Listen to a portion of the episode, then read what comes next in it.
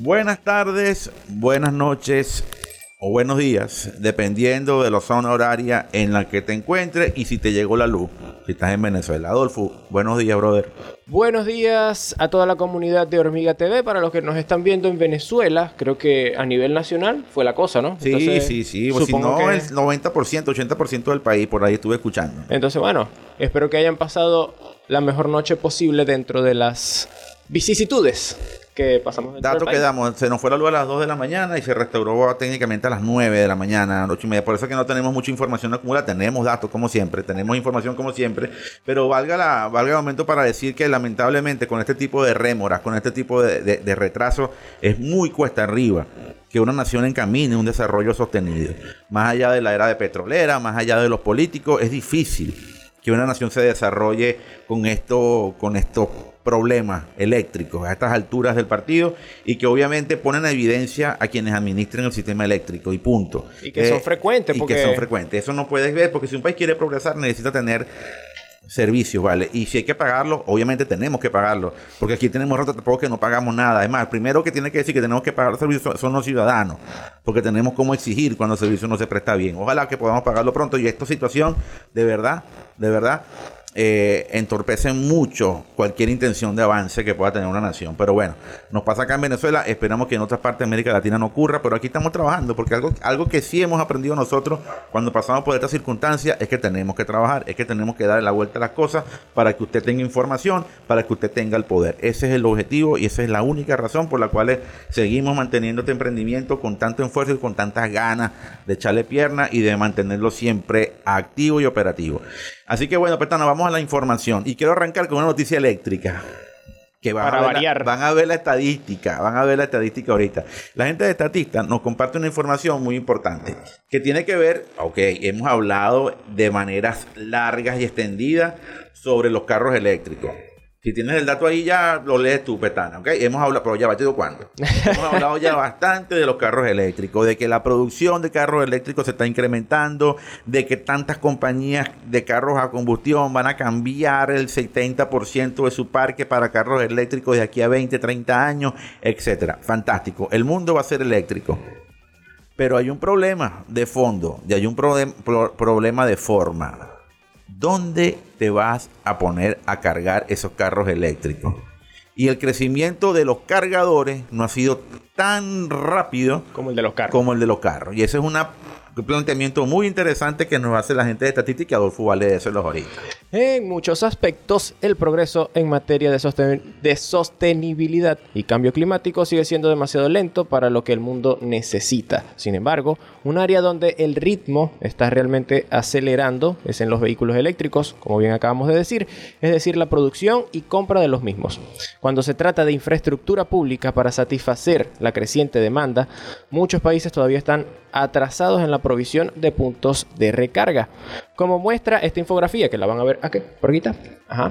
Como muestra esta infografía, con datos de la Agencia Internacional de Energía existe una gran discrepancia en países como Nueva Zelanda, donde había 52 vehículos eléctricos por cada punto de carga público en 2020. O sea, que la cola para recargar eso debe ser peor que la cola en la gasolina. Es que usted lo acaba de decir. Si usted vive en Venezuela, usted sabe que usted tiene un problema aquí con el tema de la carga de la gasolina, que se ha ido yo no puedo decirle gracias a Dios porque yo no creo que sea Dios el que resuelva eso. Yo creo que Dios tiene problemas mucho más grandes que, que, que, que, resolver en el planeta y en el universo para estar pendientes. Aquí tenemos a gasolina, no. Ojalá que eso se, regularice, pero lo que pasa con los carros eléctricos es un temazo y obviamente una oportunidad de negocio. También tenemos que verlo así. Mm. ¿Ok? Porque hay mucho que caminar todavía. Hay una transición todavía que hacer. Ese es el otro punto que es bueno tocarlo. Es decir, usted va a tener un carro eléctrico, ¿dónde lo va a cargar? En las poquitas estaciones que hay. Imagínense cuando si se incrementa la, la, oferta de carros eléctricos y no de cargadores. Entonces es una oportunidad de negocio. Por eso es que hay compañías, una que están construyendo, están enfocadas en crear baterías y otras obviamente estarán dedicadas a, a, montar y establecer sus puntos de conexión. Lástima que la estadística no nos pone aquí los puntos de conexión que tiene Tesla, pero yo estoy súper seguro que esa es una de las ventajas competitivas que tiene Tesla y que va a ayudarla muchísimo en el futuro. Hablando de más carros eléctricos, y por aquí tengo una noticia que quiero compartir, todavía no la he terminado de leer porque obviamente por, fíjate, por fíjate. razones eléctricas no pude leer a las 5 de la mañana con la que yo me paro siempre a sacar un resumen. ¿no? fíjate aquí, un dato aquí para cerrar la noticia de los carros eléctricos o, o esta gráfica en general. En Estados Unidos, que es donde creo que Tesla tiene un poco más de presencia, uh -huh. hay 18 carros eléctricos por cada punto de carga. Y está bien. En, lo, en, donde menos hay, en donde, o sea, en donde más hay, en donde está la cosa más uh -huh. pareja, es en Corea del Sur, que hay dos puntos eléctricos por cada carro. Eso está genial. Sí, Corea, pero... Corea está. O sea, me, a mí me asombra lo que va a hacer Corea en 20, 30 años. Me asombra porque está dando todo. Corea del Sur, no la, no la Corea del Norte. Ya Corea yo, sé, del Sur, yo, claro. yo, sé, yo sé lo que será Corea del Norte en 20, 30 años. Pero Corea del Sur, Dios mío, se pierde de vista lo que está logrando este país, ¿no? Fíjate tú, hay un dato también a, a, directamente vinculado con los carros eléctricos y con una de esas marcas que aquí anunciamos que tiene impacto o que tendría impacto en el futuro, la gente de Rivian. Rivian. ¿Se acuerdan que Rivian eh, tuvo una oferta pública poco y hace poco y que ya fue más valorada en esa oferta pública inicial por encima de General Motors, por encima de creo que de, de, Ford. de Ford, de otras grandes compañías? Claro, ¿no? sí, tenía un contrato gigante con, con Amazon. Amazon. Bueno, fíjate lo que dice acá. Rivian dijo que espera quedarse con unos cientos de vehículos por debajo de su objetivo de producción de 2021 de 1.200 carritos. La compañía dijo que enfrenta problemas en la cadena de suministros, así como desafíos para aumentar la producción de las complejas baterías que alimentan los vehículos. Las actualizaciones vienen junto con el primer informe trimestral de Rivian como empresa pública y la confirmación de los planes para una nueva planta de 5 mil millones de dólares en Georgia, que se espera entre en funcionamiento en 2024. Ok, fíjate tú, esta empresa está, valorada por encima de tres grandes compañías centenarias de producción de carros del modelo T de Ford. Y Rivian solamente va a iba a producir este año 1200 carros, pero ya no va a producir 1200, no produce 900, 800 carros. Y ya vale más que eso. Porque hay una expectativa, porque saben que el futuro camina hacia allá y porque estas compañías deberían tener el conocimiento, la logística para afrontar mejor la transición eléctrica y van a tener carros eléctricos pues más rápido que los demás, en teoría. Pero fíjate lo que nos dicen. Ellos también tienen problemas. Cadena de suministro, metemos ahí también el tema de los chips. Seguramente lo van a estar en la nota. El sí. tema de los chips es un, un, tema no menor. ¿Ok? El tema de las baterías es un tema no menor. Y el tema, obviamente, de lo que sacamos en la estadística es un tema no menor. ¿Cuándo tendremos nosotros en Venezuela un sistema eléctrico de vehículos eléctricos? Mira, no podemos ser pitonizos y tampoco burlarnos de nuestra tragedia.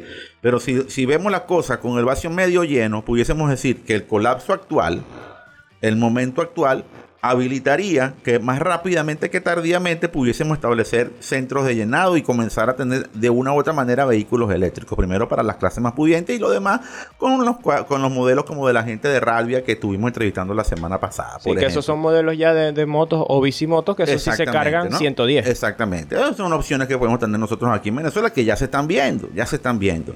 Este, ahora, si queremos seguir alimentándonos y seguir proyectando el tema petrolero, hay un trabajo que, que estuve leyendo anteayer sobre, que hace la BBC sobre el tema del petróleo y dice que el gran dilema de los países de los países productores de petróleo es evidentemente esa transición a, la, a, la, a las energías alternativas pero que un país que tiene posibilidades, fíjate tú, ¿no? Lo que fue buen trabajo que hizo PDVSA por muchos años, que tiene posibilidades de todavía tenerle alguna rentabilidad al petróleo si se llegase a activar la industria, es el nuestro.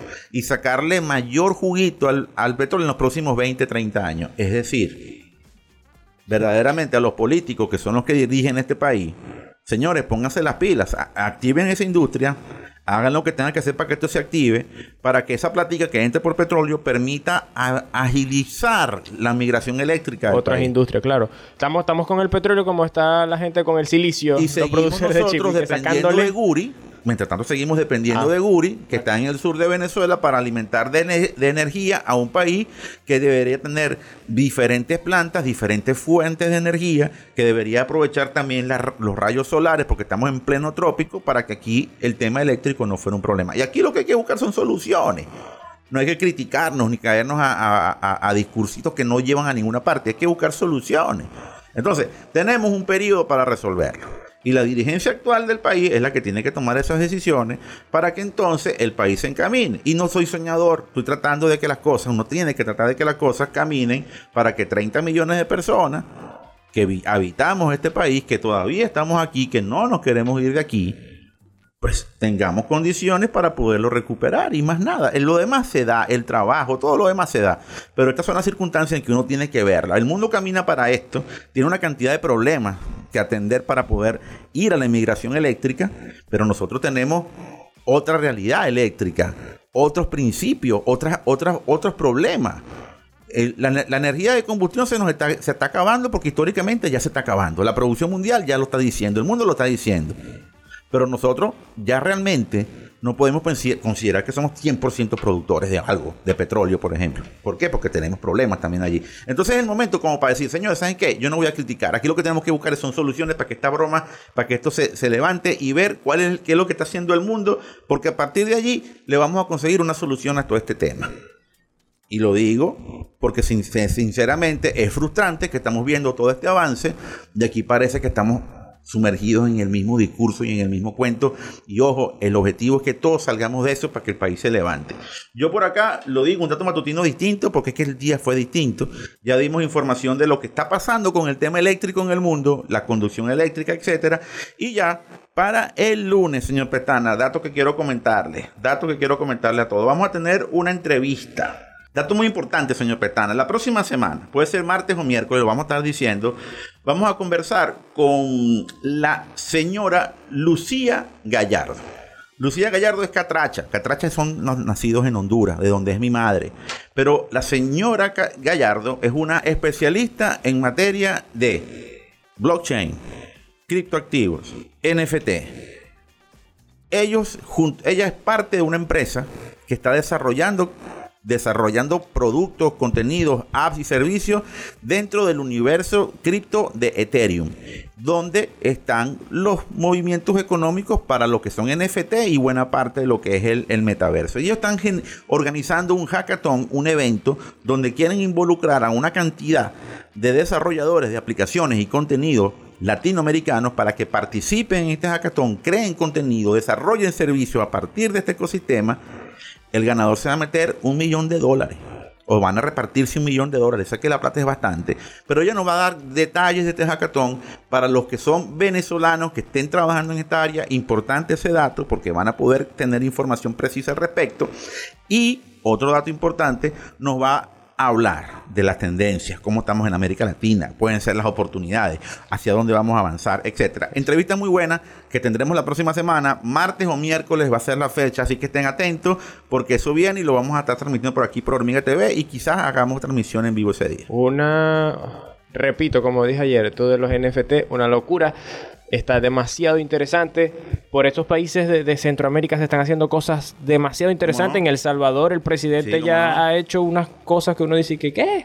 O sea, una clínica que va a funcionar eh, con Bitcoin y, y va a generar ganancias a partir de ahí. Mira, Lucía es una de las innovadoras del MIT.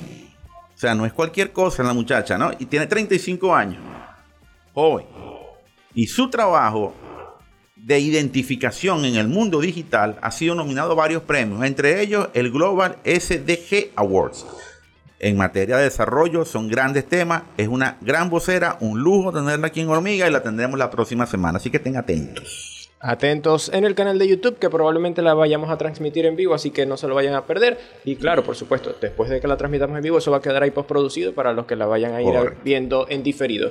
Y bueno, creo que hasta aquí, ¿no? Hasta el lunes, ojalá que tengamos luz todos estos días, ojalá que podamos tener en paz y ojalá que la reflexión que tuvimos acá sobre el tema eléctrico, el tema real, la realidad venezolana, lo que, lo que podemos pensar desde nuestra humilde óptica de hormiga, pues sirva para algo. Así que Nada, la información es poder. Y nosotros aquí en Hormiga TV, ¿qué queremos? queremos que tú tengas el poder y más nadie.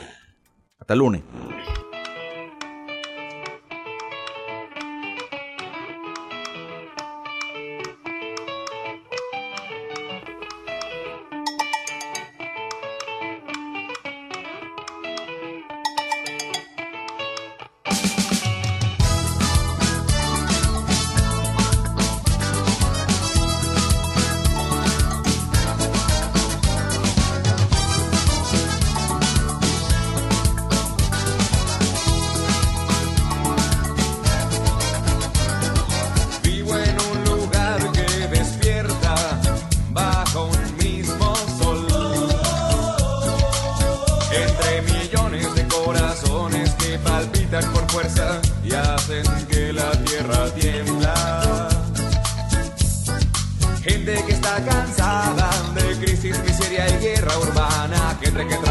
comienza a trabajar.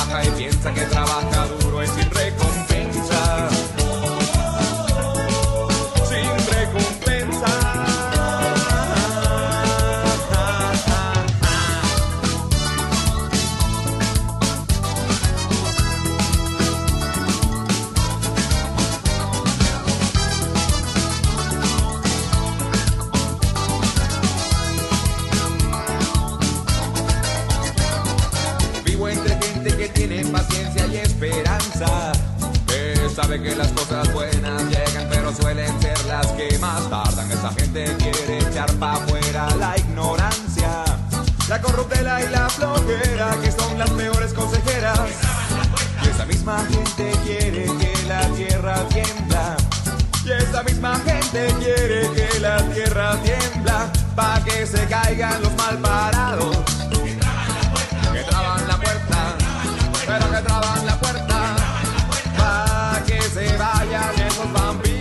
así se abran nuevos caminos, la tierra tiembla,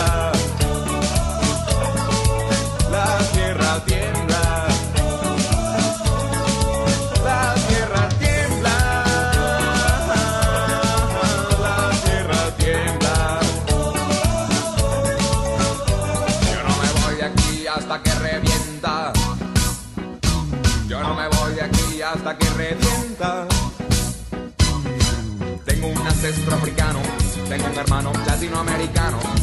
Tengo un primo al que le llaman indio y en no entiende de racismo solo pide que le dejen tranquilo y mientras tanto el norte sigue mirando hacia abajo y el sur se ve más a sí mismo y se está hinchando. ¡De todo!